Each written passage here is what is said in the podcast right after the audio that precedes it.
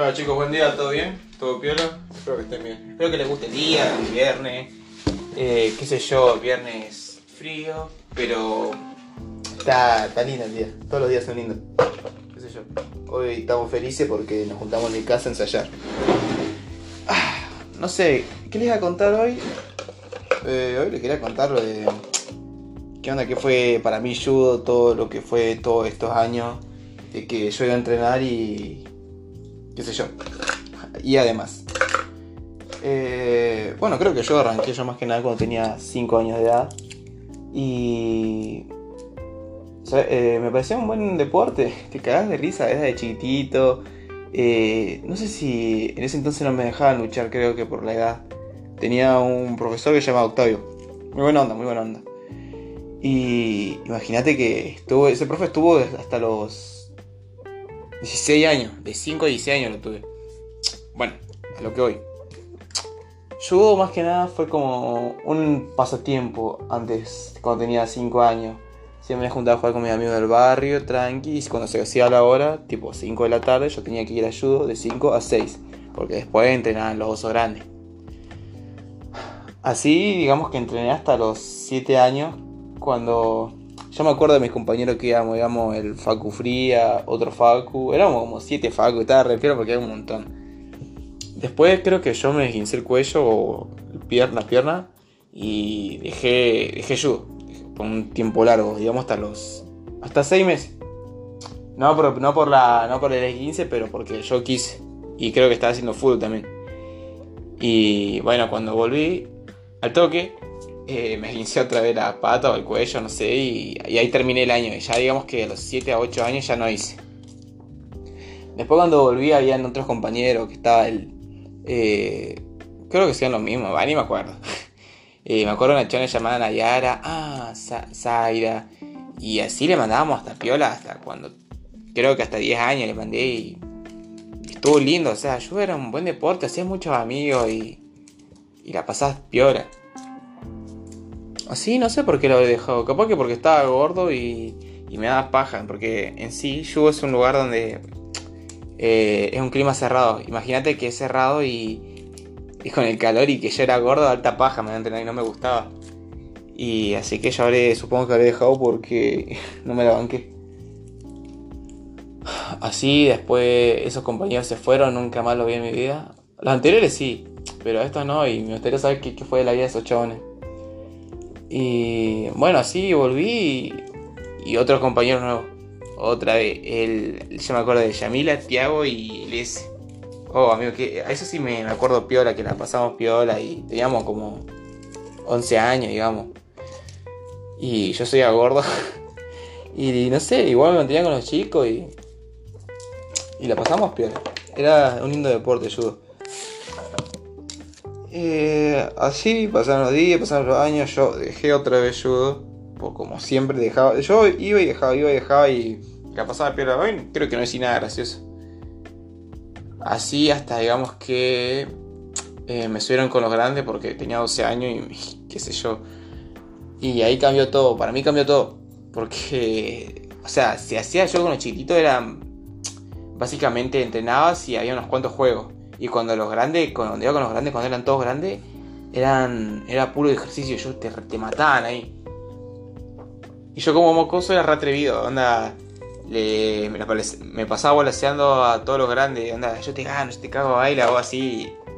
Y el profe Octa no, no se enojaba, se caga de risa, pero y así que, y se caga de risa más porque me mandaba a luchar contra todos los grandes, imagínate, me hacían mierda. Eh, Leo, creo que Matías, Cárcamo, Julián, todo eso me hacían mierda y yo por atrevido. Y creo que no sé si judo puede ser un buen correctivo para mí porque yo de, a esa edad, 12, 13 años, yo era re atrevido y, y creo que estuve así hasta los 14, 15 y le seguí mandando. Y estuvo peor en, en sí porque a los grandes al hacerme mierda a mí me hacían, no sé si más fuerte o qué sé yo, pero aprendía porque aprendía a respetar a los mayores y, y no me hacía tan el piola del mocoso. Y la pasábamos piola. Después me acuerdo que también estaban en los mundiales y nos juntábamos a ver los mundiales. Te invitaba el profe ahí, decía si querés, iba y bueno. Estaba bueno. Y bueno, yo después me seguí haciendo el piola y bueno, me hacían mierda. Después, qué sé yo. Después sí dejé yo otra vez. Porque. Ah, qué rico. Después porque me empecé a juntar con mis amigos. Así que yo decía a mi viejo que iba a ayudar, agarraba, iba hasta el gimnasio municipal y me iba la mierda. Creo que, bueno, nunca se dio cuenta, pero bueno, ya fue. Y así le mandábamos en plena secundaria, qué sé yo. Ahí arrancó. Ahí arrancó. ¿Quién arrancó? Lázaro y nadie más. Lázaro y bueno, Matías ya venía conmigo de chiquito. Un pibe esto trabajísimo, un hijo de puta. Y le mandábamos fuerte ahí, qué sé yo. Bueno, yo no le mandaba, Lázaro se quedó a entrenar. Yo, yo me iba a la mierda. Lázaro y Mica. Yo me, yo me juntaba con mis amigos y decía, no sé, íbamos al centro, qué sé yo. Después un día me pintó Carmen entrenar y ahí me quedé piola. Quedé, o sea. No sé cómo decirlo, me quedé piola ahí entrenando y me, empezó a gustar mucho. Porque éramos ya. eran todos los grandes y unos cuantos de mi edad. Onda. Onda. Eh, qué sé yo. Éramos más de mi edad. Era por así decirse. Y vieron que en toda la secundaria. Yo me acuerdo que era terrible pajero y. Y bueno, qué sé yo, sigo siendo capaz, pero me chupan huevo. Y. ¿Cómo dice? En la secundaria a mí se me hizo re complicada.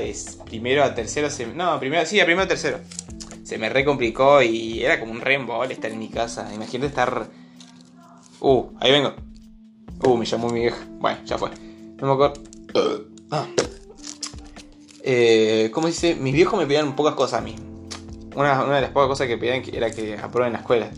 Yo tampoco, yo no les pido nada. Anda, yo no les pido la zapa esa deportiva, terrible llanta o terrible celo, qué sé yo, pero bueno, si no les pido nada es porque por algo, porque tampoco tengo derecho a pedirlo, digamos más o menos. Y yo en la escuela me sacaba puros cuatro. En el segundo año estaba re careta yo y agarraba y de piola nomás entregaba en blanco y yo me hacía el típico nene malo, ¿viste? Y después me entregaba la hoja en blanco y decía, no, qué pajero. Y después mi viejo miraba el informe y no me querían ver ni la cara.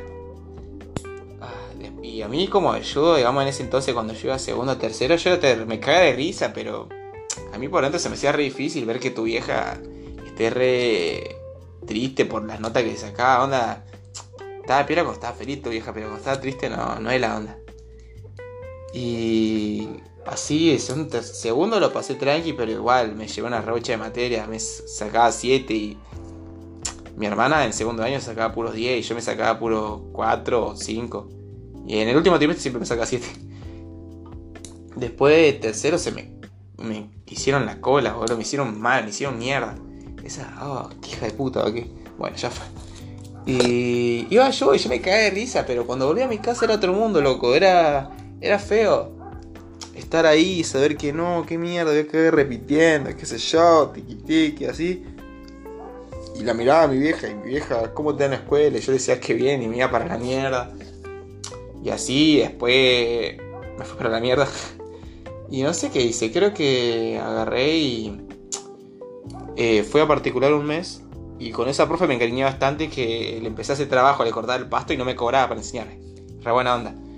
Y así y rescaté bocha de materia, digamos. Yo, yo le cortaba el pasto, le daba el auto, le mandaba, le iba a comprar, era como la perra la profe.